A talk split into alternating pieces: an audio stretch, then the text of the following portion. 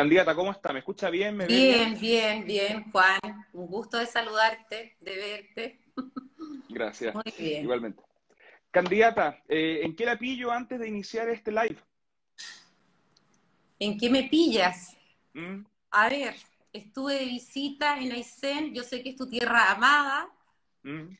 Muy bonito, me gustó mucho. He seguido todas tus entrevistas y conversaciones muy entretenidas. La verdad que uno conoce desde distintos perfiles a distintos candidatos. Ayer estuve con, con usted en la entrevista de Briones, que me encantó.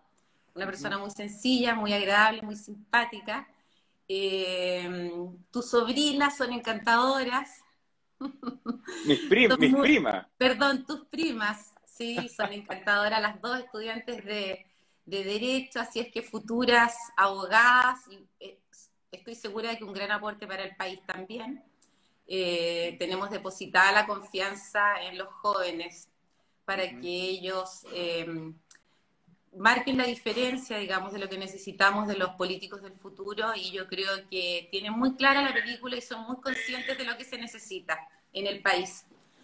Perfecto. Candidata, vamos con un par de preguntas como para que la gente que nos está viendo, en particular la del Distrito 24, la conozca un poco más. Eh, a ver, parece que se pegó. Vamos a esperar que retome conexión. Sí, parece que se pegó. A ver. Ahí, candidata. ¿Nos vemos bien? ¿Nos escuchamos bien? Ahí parece que... Ahora, ahora veo un techo. Ahí sí. Ahí. A ver, retomemos la conexión bien. Ahí, ¿nos escuchamos bien? ¿Nos vemos bien? Sí. Ahora sí, nos vemos súper bien.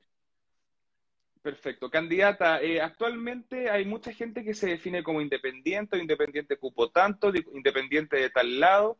Para dejar la película clara, ¿usted es candidata militante de algún partido de Chile Vamos o independiente cupo tanto? A ver, Juan, yo soy completamente independiente. Nunca he militado en ningún partido político. Eh, participo en una lista de por la nueva constitución. Eh, espero seguir así porque creo que lo que necesita el país ahora es gente absolutamente independiente, porque todos sabemos lo que pasa cuando formamos parte de partidos, de listas políticas en las que recibimos órdenes. Eh, y sobre todo en el tema de la, de la convención constituyente, yo creo que hay que ser eh, súper imparcial. Yo creo que hay que obedecer a las necesidades de la población y de la ciudadanía del bien común.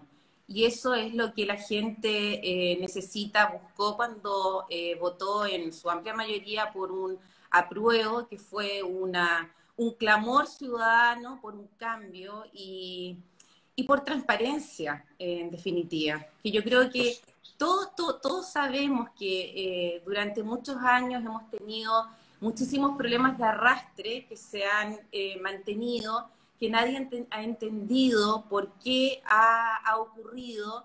Eh, sabemos que el estallido social, si se hubiesen realizado o si se hubiese avanzado en mejoras eh, en distintos temas, digamos, se podría haber evitado perfectamente y no hubiésemos llegado a la situación en la que estamos ahora. Eh. Yo creo que eh, la gente está buscando transparencia, está buscando honestidad, está buscando políticos que quizás no tengan tanta preparación, tantos magísteros, doctorados, gente que tenga buenos sentimientos y que quiera trabajar por el bienestar común. Yo creo que eso es lo que se necesita ahora, nobleza, transparencia, honestidad. Es lo que necesita el planeta, es lo que necesita la sociedad y es lo que necesita nuestro país. Estamos cansados de la corrupción, estamos cansados de los abusos y estamos cansados de la gente que, que promete cosas y que en definitiva eh, yo, yo, yo no estoy hablando de partidos políticos puntuales o de periodos de gobiernos determinados, sino que han sido problemas que se han arrastrado en uno y otro, en uno y otro gobierno. Entonces yo creo que ahora es la ciudadanía la que alzó la voz y está pidiendo que esto cambie en beneficio de todos, Juan. Es decir, entonces, ¿por cuál lista va usted? Independientes por la nueva constitución. Perfecto. Nosotros, Juan, juntamos firmas para inscribir la lista. No fue fácil, porque los partidos políticos no tuvieron que realizar este tremendo trabajo de juntar las firmas. Ellos ya estaban, digamos, con ese trabajo listo, ellos, eh, digamos, tenían que buscar a sus candidatos y punto. Nosotros tuvimos un tremendo trabajo de tener que juntar la lista en un, en un momento súper complicado en el que tuvimos dos feriados larguísimos, que fue Navidad y Año Nuevo, se veía realmente muy complejo la posibilidad de juntar firmas, estaba hecho para que nosotros no pudiésemos lograrlo como independientes y logramos hacerlo. Imagínate que en los últimos días incluso se cayó la página del CERVEL, entonces esto era además casi, eh, eh, era, era, era curioso, chistoso, nadie entendía lo que estaba pasando, pero a pesar de eso logramos eh, inscribir, juntamos más listas, de más, más firmas de las que necesitábamos y logramos conseguir, digamos, inscribir esta lista independiente. La gente apoyó mucho este proceso y se sintió mm. muy identificada con esto de que las personas independientes se incluyeran en este proceso de la Convención Constitucional, que además yo creo que es lo que la gente necesita y quiere. Candidata, y en ese sentido, eh, en el plebiscito del 25 de octubre, ¿usted qué votó? Yo voté a prueba. Perfecto. Y ¿Sabes por qué voté a prueba? ¿Sabes por qué voté a prueba, Juan? Mira, yo creo que la gente en general ni siquiera se hubiese planteado el tema de la Convención Constitucional si eh, no hubiésemos llegado a los niveles límites a los que llegamos. Yo creo que si las reformas legales se hubiesen hecho de la manera que eh, eh, en el tiempo que, o, o durante estos 30 años de gobierno, en que han pasado distintos, digamos, eh, distintos presidentes que se pudiesen haber hecho reformas previsionales, reformas a la salud, reformas a la educación, nadie se hubiese acordado de la Convención Constitucional o de la reforma o de hacer una nueva constitución. Simplemente esto yo creo que nació como una crisis de legitimidad en la que la gente busca, bueno, las constituciones por lo general se gestan en, en periodos de crisis y normalmente sirven para alcanzar la paz. Y yo creo que ese es el anhelo que tiene la gente en este, en este proceso de la Convención Constitucional, porque estamos enfrentando una crisis enorme de legitimidad. Es la primera vez en la historia de nuestra nación que la, la, comunidad, la ciudadanía va a convocar a la convención, a una convención constitucional para escribir una nueva constitución. Y es la primera vez en que una diversidad de personas, y estoy hablando de diversidad política, social, económica, cultural, sexual, nos vamos a sentar en una misma mesa a conversar y a soñar una nueva constitución. Y yo creo que eso nos va a devolver un poco la esperanza de unidad y de paz. Así que desde ese punto de vista yo creo que es tremendamente importante eh, trabajar eh, respecto de una, eh, de una nueva constitución que nos una como chilenos. Y también todos sabemos que hay una, en el país hay una también una enorme crisis de, credibilidad, como ya lo dije de alguna manera. Eh, la gente ya no confía en sus políticos, en sus autoridades, eh, se ha perdido la, confianza, hay em, ya, ya, ya los políticos, em, no, no existe una conexión, una relación, un diálogo directo con la ciudadanía. Entonces ya no creen, ya no creemos, la verdad que yo, yo me siento muy, muy identificada, a pesar de que es el mecanismo que tenemos en nuestro país y no hay otro, hay mucha desconfianza. Y por último también creo que existe una gran crisis de eficacia porque eh, los problemas, como ya te señalaba, han sido problemas de arrastre que muchísimos años no se han podido resolver y que sí podrían haberse resuelto con un mínimo de disposición y de, y de, y de voluntad. Eh, tú ves, eh, bueno, eh, en definitiva, tú ves que muchas de, estas, de, estos, de estos temas pasan por reformas legales. Entonces, no es solo la constitución, la constitución senta las bases de, de lo que son las demás leyes y eso es tremendamente importante. Candidata, tengo una pregunta vinculada más como a un ámbito más valdiviano, ¿ya? El, el apellido Sabat es un apellido político, se considera, es, conocido, y en ese sentido yo creo que es, importante aclarar los parentescos. Usted, ¿Cuál es el vínculo que tiene usted con el alcalde Sabat y también con aquel doctor Sabat? A ver, yo la verdad que siempre, es, que bueno que me hagas la pregunta. Yo, a pesar de no estar involucrada directamente en la política, nunca, a pesar de que siempre he tenido la, la oportunidad de hacerlo, siempre he estado vinculada al mundo político porque efectivamente el doctor Sabat fue un, Yo te diría más que un político, él fue un maestro, fue una persona que de verdad, él dedicó su vida al servicio público, al, servicio social. Y yo creo que por eso es que él todavía es recordado y querido como una gran persona, un ciudadano muy, digamos, un ciudadano ilustre, querido por la, por la gente todavía. Yo la verdad que me encuentro con gente y me hablan de él con muchísimo cariño.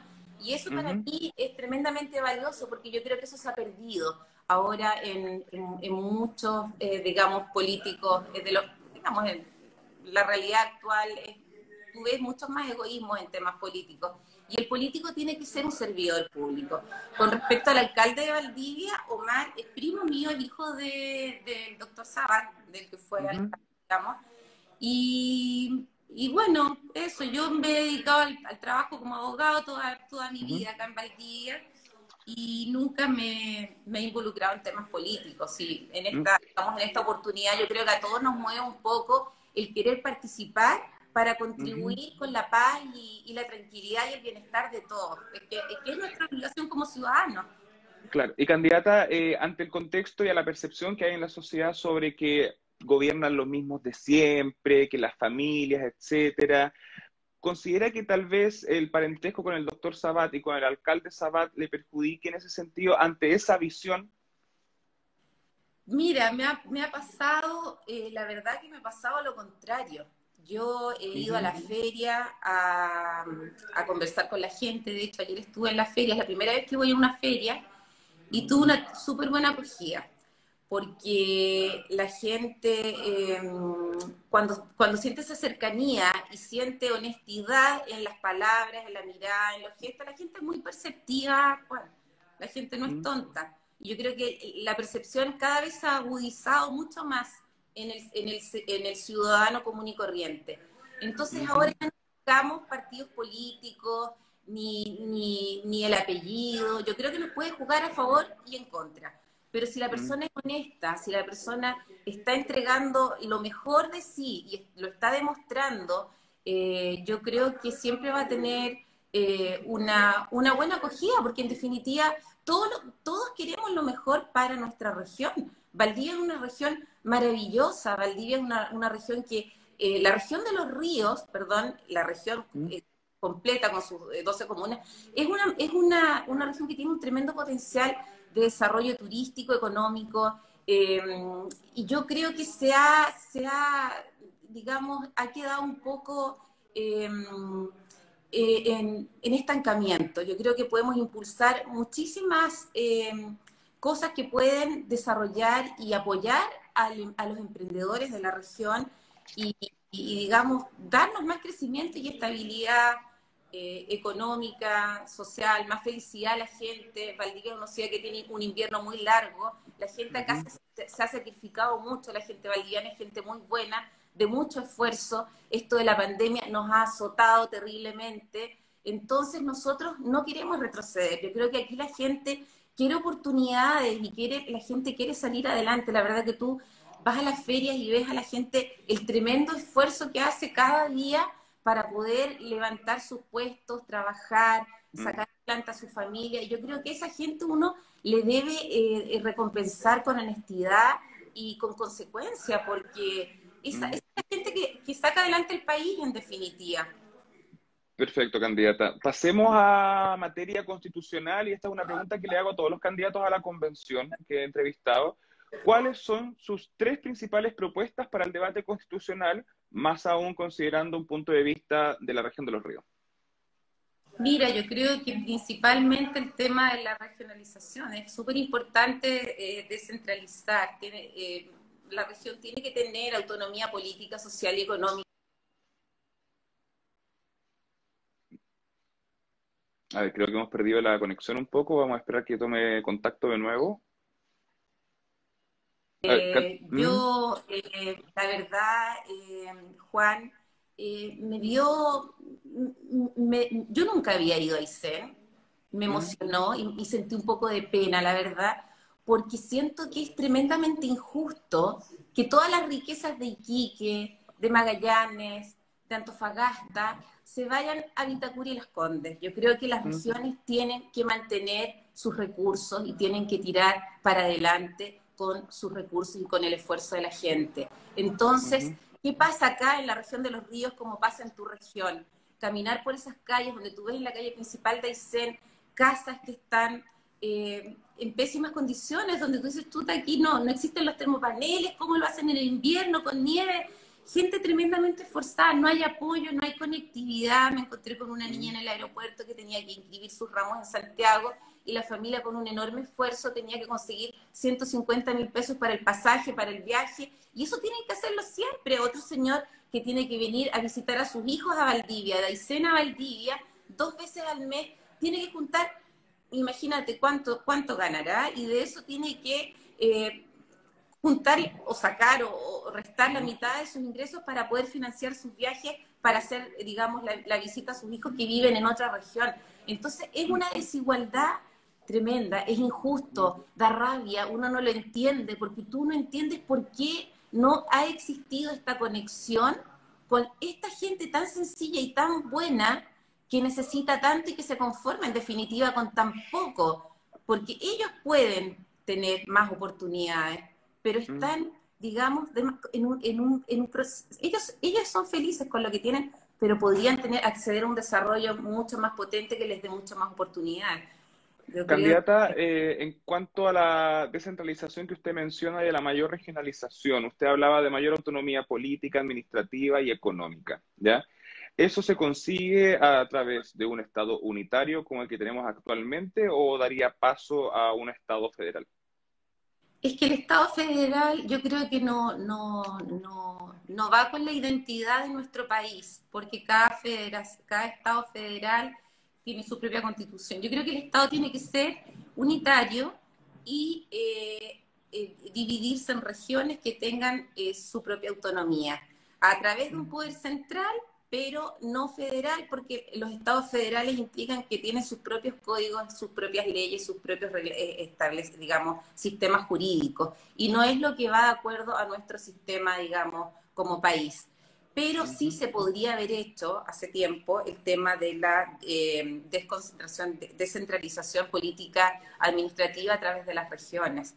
Eh, y creo que estamos a un paso de conseguirlo, espero que esto sí se logre hacer por el bienestar de todo el país y de todas las regiones que, en definitiva eh, lo necesitan, antes de que se nos acaben los recursos, los recursos naturales y los recursos económicos como...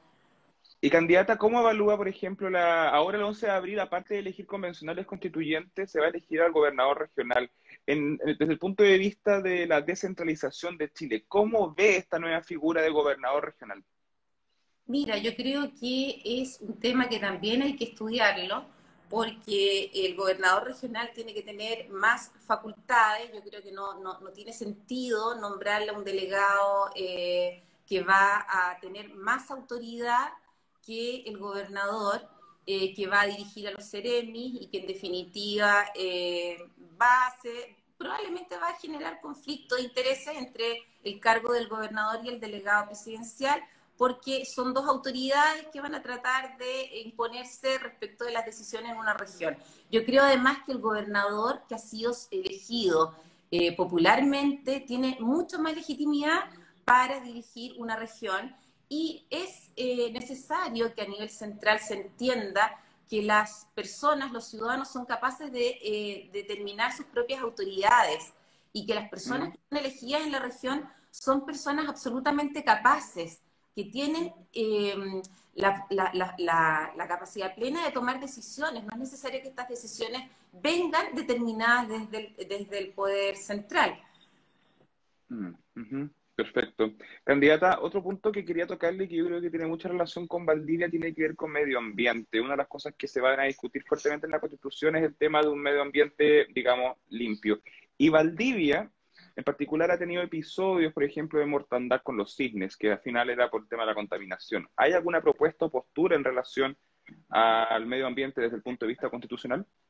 Mira, yo creo que nosotros tenemos que, eh, como región, empoderarnos con el tema del medio ambiente, cuidarlo, porque nuestra, protegerlo, porque el medio ambiente es eh, nuestro, nuestro patrimonio a futuro. Porque el, medio ambiente es lo que nosotros vamos a tener, digamos, como, eh, eh, digamos, una herramienta turística para impulsar la región a nivel nacional y a nivel internacional. Yo creo que las empresas eh, que se instalen en nuestra región tienen que cumplir con toda la normativa que se requiere para que se evite el, el, perdón, el daño al medio ambiente. Y yo creo que para eso es muy importante que que nosotros, digamos, eh, yo creo que eso está instalado como prioridad en todo caso, Juan. La gente cada vez está mucho más, eh, mucho más concientizada de lo importante que es el cuidado y la protección del medio ambiente, no solo para la región, sino para la humanidad. Nosotros dependemos de eso. A mí, vuelvo al tema del, de, de Aysén, eh, porque la verdad caminé por, por, por, por los bosques, fui a, a la Laguna San Rafael y me dio muchísima pena ¿Mm? Qué lata decírtelo, qué pena decírtelo. Ese glaciar maravilloso de la Laguna ¿Mm? San Rafael, en el año 89, creo que debe haber retrocedido 400 metros en altura y en distancia. Entonces, yo creo que es muy difícil no tomar conciencia de lo irresponsables que hemos sido con respecto a estos temas. Porque el planeta es uno solo. El planeta no lo podemos reemplazar con métodos artificiales. El planeta lo cuidamos o lo perdemos. Entonces, es una responsabilidad tremendamente importante y el político que no lo asuma de esta manera, yo creo que no tiene, digamos, eh, no puede tener el respaldo de nadie ni la legitimidad de, ningún tipo de organización, porque eso es fundamental. Y de eso Candidata, todo lo demás. Candidata, en relación a las distintas cosas que ha mencionado de querer aportar cambios o visiones para ir desarrollando Chile, se lo pregunto de esta forma, ¿por qué postula a la Convención Constitucional siendo que usted no viene en la política y quizás no a otro cargo? A ver, Juan, créeme que me han ofrecido durante mi vida postular a distintas eh, instancias políticas y nunca me ha llamado la atención porque como ciudadana común y corriente he hecho mi vida y he trabajado de una manera honesta y, y lo he hecho, digamos, asumiendo la responsabilidad de que eso me corresponde a mí como ciudadano.